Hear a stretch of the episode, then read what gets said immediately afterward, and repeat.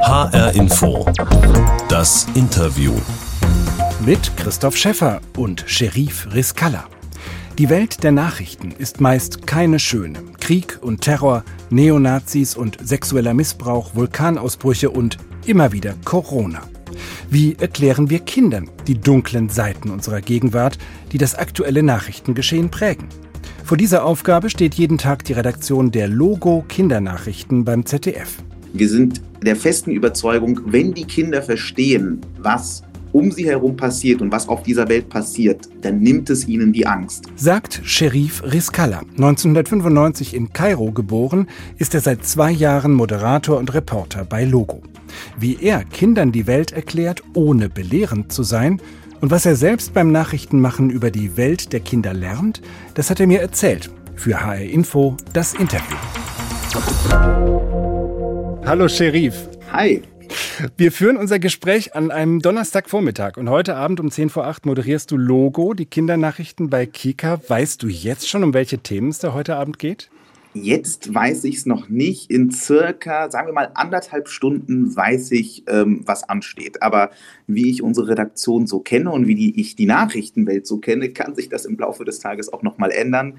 Aber ich hoffe, dass ich so um eins oder um halb zwei ungefähr weiß, was heute ansteht.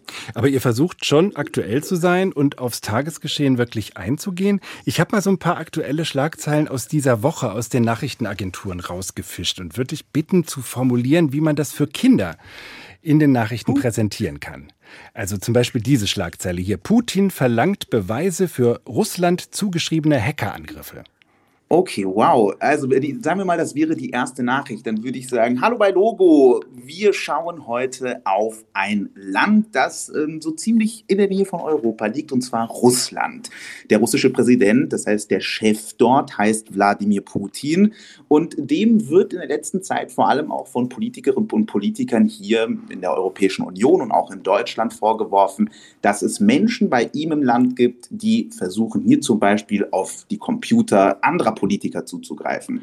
Boah. Das wird ihm vorgeworfen und die anderen wollen und jetzt will er dafür Beweise sehen. Okay. Also da muss man schon ausholen. Man muss aus so einer kurzen Schlagzeile äh, eventuell mehrere Sätze machen, wo man erstmal hinführt. Ich mache mal noch ein Beispiel. Bennett löst Israels langjährigen Regierungschef Netanyahu im Amt ab. Hallo bei Logo. Darf ich vorstellen, dieser Mann hier, dann würden wir ein Bild von Netanyahu zeigen, ist der israelische Premierminister Benjamin Netanyahu eigentlich müsste ich sagen, war, denn er ist nach vielen, vielen, vielen Jahren an der Regierungsspitze abgelöst worden von diesem Mann hier. Zum ersten Mal seit mehr als zehn Jahren gibt es in Israel einen neuen Regierungschef und den stellen wir euch jetzt mal vor. Das ist schon, schon cool, weil das klingt jetzt für mich eigentlich schon wie eine perfekte Nachrichtenmoderation. Also so wirklich unvorbereitet aus dem Stegreif. Äh, toll. Ähm, trotzdem Nachrichten für Kinder zu schreiben und zu präsentieren, äh, ist das vor allem eine Sache des Erklärens, der Sprache oder muss man da ganz anders denken, ganz anders an die Themen rangehen? Also ist, ich sag mal, die größte Herausforderung, wenn man Nachrichten für Kinder macht, und das ist eine Sache, die ich wirklich direkt am Anfang gemerkt habe, man kann halt gar kein Wissen voraussetzen. Wenn wir uns die Erwachsenen-Nachrichten angucken, dann fliegen halt so Wörter rum wie Brexit, NATO, EU ähm, bei uns können wir solche Wörter nicht einfach hinwerfen, sondern im Prinzip braucht es immer noch einen kurzen erklärenden Halbsatz. Das heißt, unsere Hauptaufgabe ist es halt eben, so verständlich wie möglich und so einfach wie möglich auf dieses Thema hinzuleiten, ohne es zu banalisieren. Die Erwachsenen, die, äh, wenn sie Kinder haben, das mitgucken, die profitieren ja auch manchmal davon. Also mir ist es manchmal auch schon so gegangen bei Logo-Erklärstücken, dass ich dachte, okay, jetzt habe ich das mal im Ansatz verstanden, worum es da geht.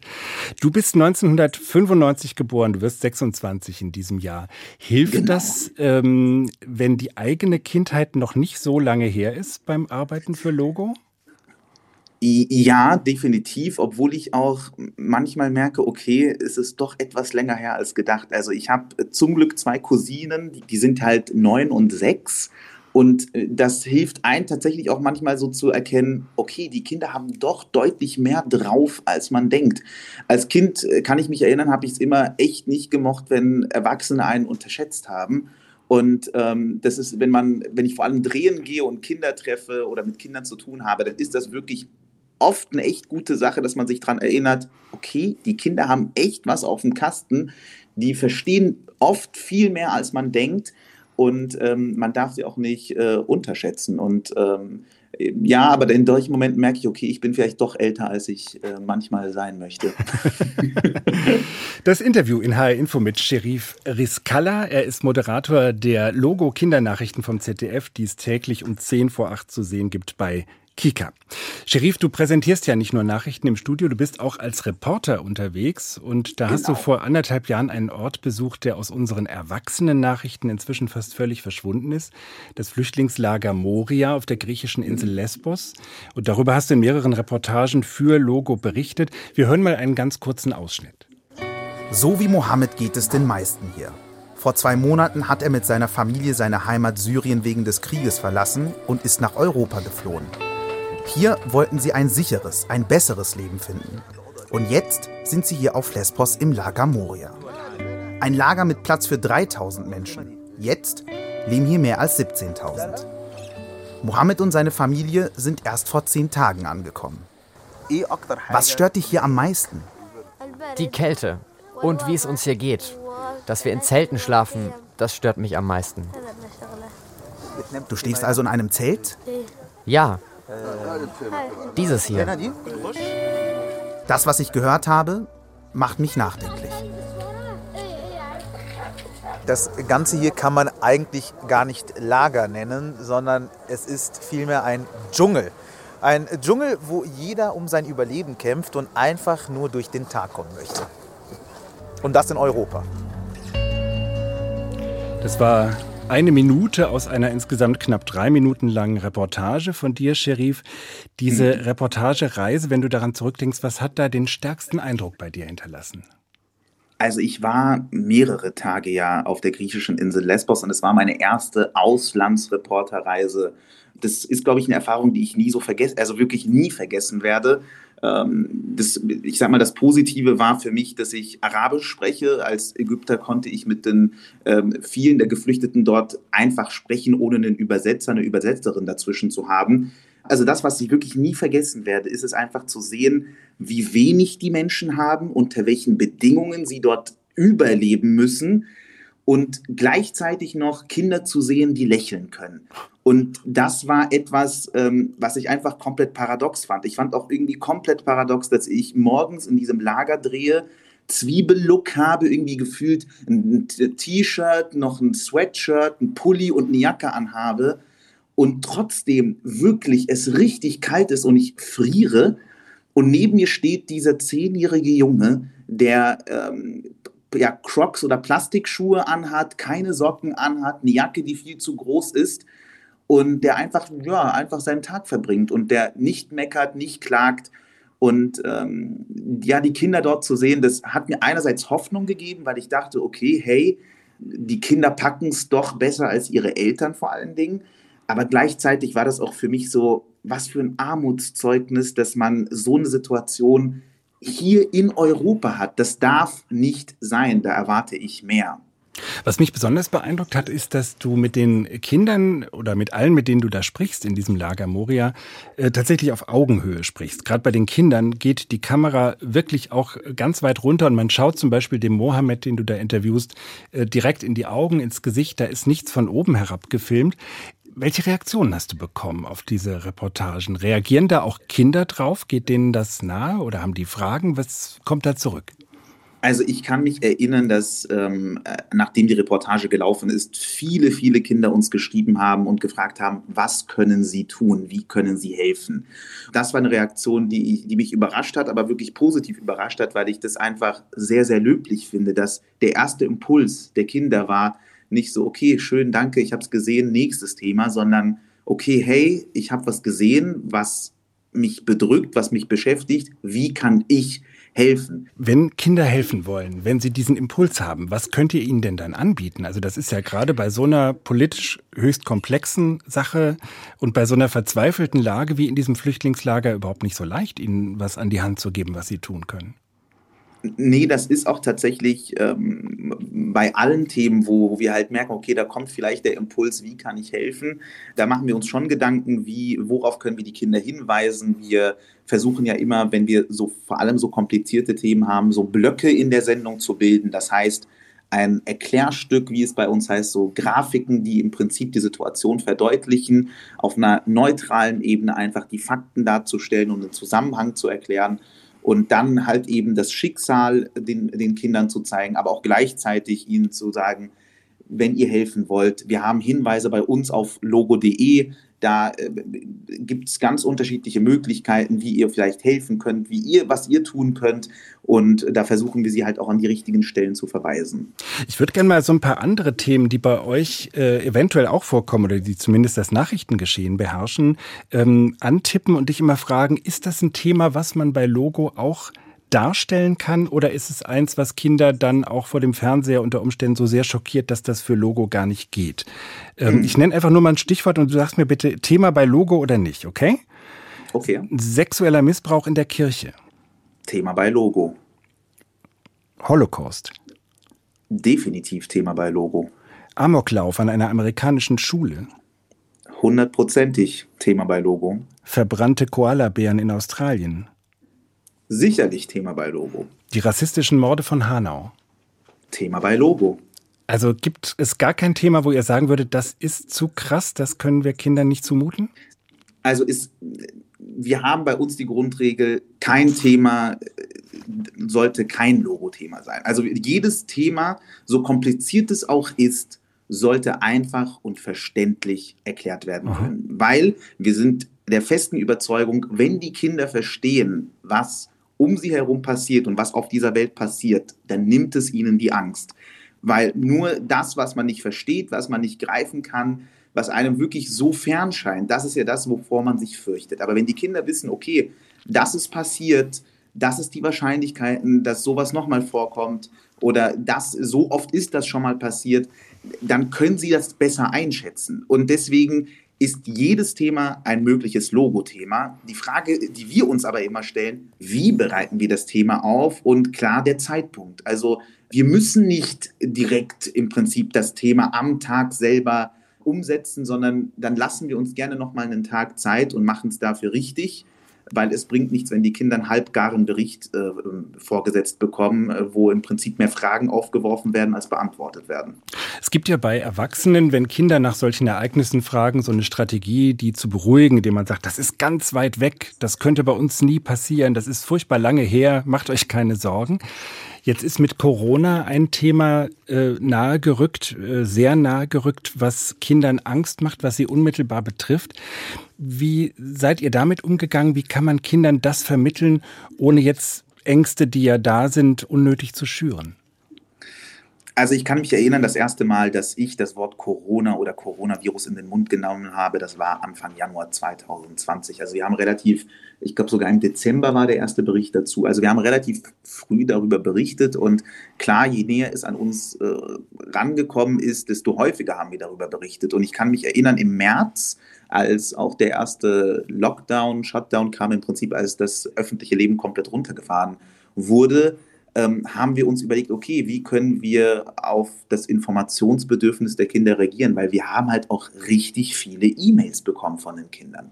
Und äh, wir haben dann einen Aufruf gestartet und haben gesagt, hey, welche Fragen habt ihr? Und ich kann mich erinnern, ich habe die Fragen damals ausgewertet, wir haben über 1000 Fragen bekommen.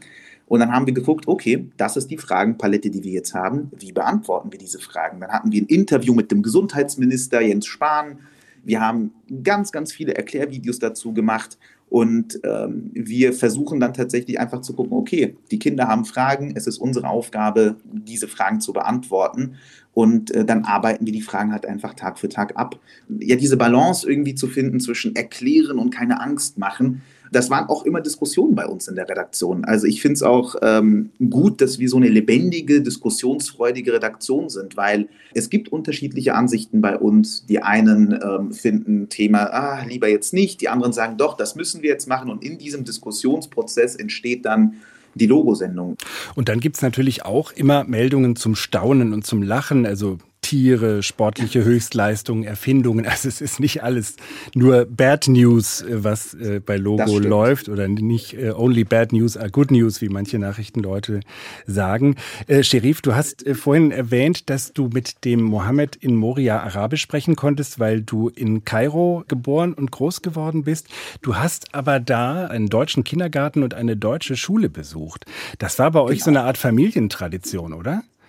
Das stimmt. Also das hat mit meiner Mama angefangen. Die war als erste bei uns in der Familie auf einer deutschen Schule.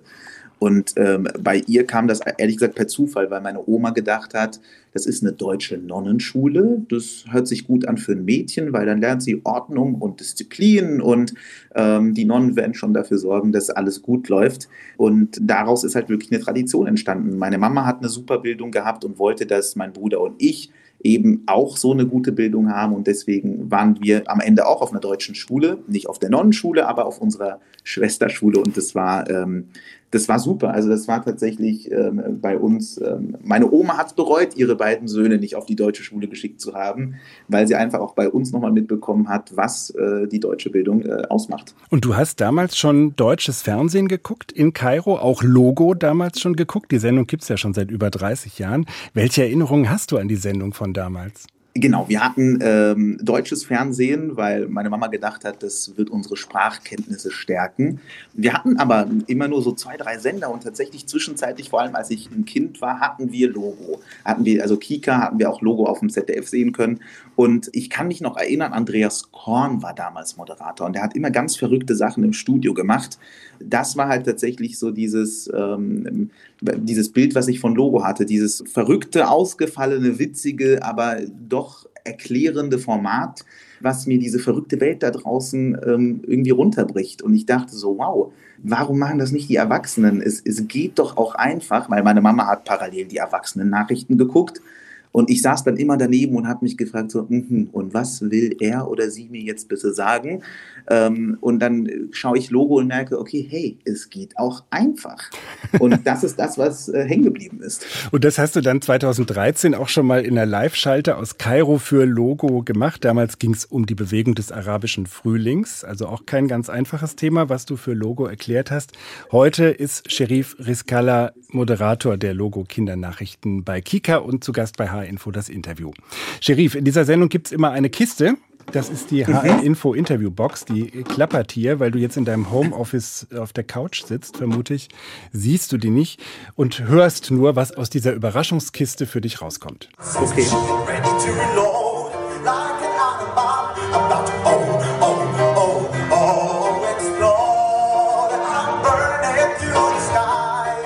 Erkennst du, wer da singt? Ich erkenne, wer da singt.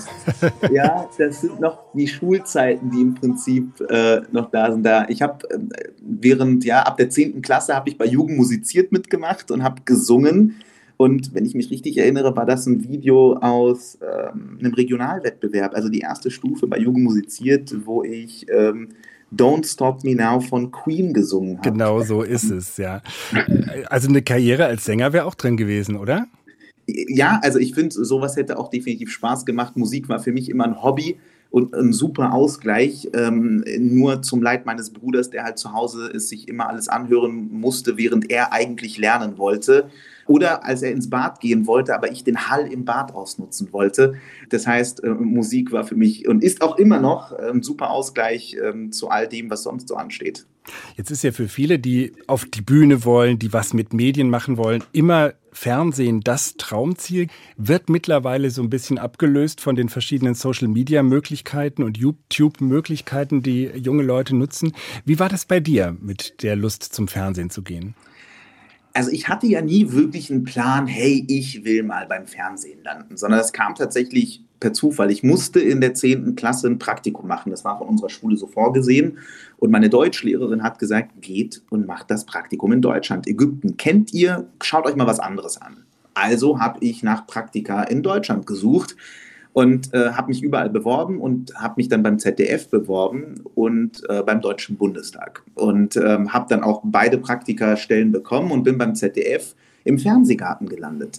Das war meine erste Erfahrung äh, von der Fernsehwelt oder in der Fernsehwelt und zwar die Fernsehgartenredaktion. Und da habe ich gesehen, wow, so eine Live-Sendung, so eine Riesenproduktion, das macht richtig Spaß. Also das Team war super, äh, die, die hatten Spaß an ihrem Job und für mich war es immer wichtig, ich will etwas machen, wo ich jeden Tag sagen kann, ich habe Spaß dran. Dass nicht jeder Moment Spaß macht, ist, glaube ich, in jedem Beruf der Fall, aber dass ich wirklich dahinter stehen kann und sagen kann, das macht mir Spaß, das finde ich gut. Und so habe ich dann Gefallen am Fernsehen gefunden und bin dann ein Jahr später wieder zum ZDF gegangen als Praktikant, dann beim Heute-Journal. Und dann habe ich gemerkt, okay, hm, auch Nachrichten können Spaß machen. Das waren so meine Anfänge in der Fernsehwelt und äh, wo ich gemerkt habe, doch, das ist eine super Sache. So bin ich ein paar Jahre später bei beim Fernsehen gelandet. Wenn du heute Logo moderierst, dann kommt das ja beim ZDF aus dem gleichen Studio, in dem auch die Heute-Sendung, das Heute-Journal produziert werden. Weht da manchmal so ein Hauch von Marietta Slomka durchs Studio? also es ist, es ist schon ein deutliches Kontrastprogramm. Sobald Logo ins Studio geht, merkt man, okay, da ist eine andere Welt. Ähm, aber es ist interessant, weil das, das große Studio vor allen Dingen, ähm, das ist ja, wir sind auf der linken Seite, also wenn ich auf das Studio schaue, ist, haben wir den linken Tisch und das Heute-Journal und die Heute-Nachrichten den rechten Tisch weil wir einfach mehr Platz brauchen in, äh, und die linke Seite hat mehr Platz. Und wenn wir aber ab und zu mal zum Beispiel einen Stift brauchen oder Taschentücher oder sonst was, dann gucke ich mal in die Schublade ähm, bei den Kollegen vom Heute-Journal und von der Heute und da merke ich, okay, da, da, liegt manchmal so allerlei drin. So, das würde ich jetzt ja. gern genauer wissen. also, also Taschentücher gibt es immer dort und Stifte auch reichlich, weil die Kolleginnen und Kollegen müssen ja auch mal ähm, mehr Dinge auf ihre Moderationskarten schreiben als äh, wir oder auch während der Sendung. Ich glaube, da gab es auch mal ähm, Bonbons, habe ich auch mal dort gefunden. Die habe ich aber nicht angefasst, weil ich dachte, Süßigkeiten, keine gute Idee, davon esse ich sowieso viel zu viele. Und ähm, ja, und es ist tatsächlich, je nachdem, wer moderiert, ähm, sind da auch manchmal zum Beispiel noch Moderationskarten drin. Wenn man zum Beispiel merkt, okay, diese Moderation wird in letzter Sekunde doch komplett anders, dann braucht man ja die Moderationskarte nicht mehr, weil der Text ist ja nicht mehr aktuell. Das heißt, da liegt manchmal allerlei drin. Interessant. Schauen wir zum Schluss mal in die allernächste Zukunft. Da wird ja im September ein neuer Bundestag gewählt. Ich glaube, die oh, allermeisten Logo-Zuschauerinnen und Zuschauer, äh, Kinder und Jugendliche, kennen nur eine Bundeskanzlerin und können sich auch keine andere vorstellen. Aber die Zeit von Angela Merkel geht zu Ende. Du planst jetzt eine Reportagereise zur Bundestagswahl rund um Themen, die Kindern wichtig sind. Was hast du davor? Also die Idee war im Prinzip, ähm, den Kindern eine Stimme zu geben. Die Kinder dürfen bei der Wahl nicht wählen, aber wenn man sich das einfach insgesamt so anguckt, betrifft sie am Ende doch jede Entscheidung, die von der Politik getroffen wird, ähm, auch. Und deswegen dachten wir uns, okay, wir geben den Kindern eine Stimme. Wenn ihr schon nicht wählen dürft, dann solltet ihr zumindest sagen dürfen, was euch nicht passt, was, äh, wovon ihr mehr sehen wollt und was ihr erwartet von der Politik. Und so, das war im Prinzip der erste Denkanstoß für diese Reise. Und ähm, dann dachte ich mir, oder wir dachten uns, okay, aber welche Themen? Weil die, diese Reportage ist ja von Kindern oder die Kinder sollen ja im Prinzip äh, da eine große Rolle spielen. Und dann haben wir die Kinder abstimmen lassen. Wir hatten ein paar Themen vorsortiert, die eigentlich im Prinzip alles beinhaltet haben. Die Kinder konnten auch selbst Themenvorschläge machen. Und am Ende sind jetzt ähm, ein paar Themen rausgekommen, die ich jetzt umsetzen darf auf meiner Reise quer durch Deutschland. Was steht da ganz oben?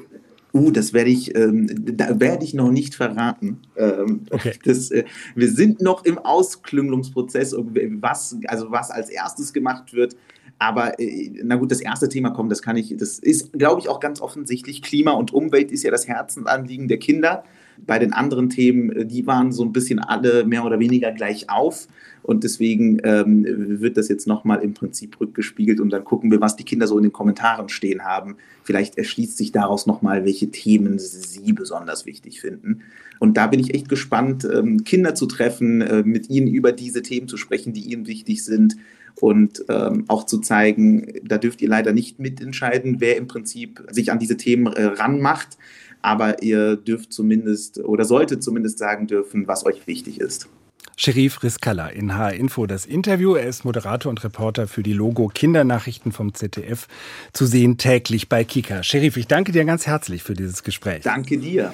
Und ich sag noch zum Schluss, junge Leute stehen auch bei zwei weiteren Sendungen und Podcasts von HR Info in dieser Woche im Fokus. Es geht um Studieren im Lockdown in HR Info Politik mit Stefan Bücheler und HR Info das Interview mit Majela Milkova hat in dieser Woche auch gesprochen mit der Fitnessbloggerin Sophia Thiel, die nach einer Essstörung jetzt ganz andere Botschaften als früher senden will. Das alles und natürlich auch diese Sendung mit Sherif Rizkalla gibt's als Podcast in der ARD Audiothek und bei Spotify. Gerne abonnieren und weiterempfehlen. Mein Name ist Christoph Schäffer.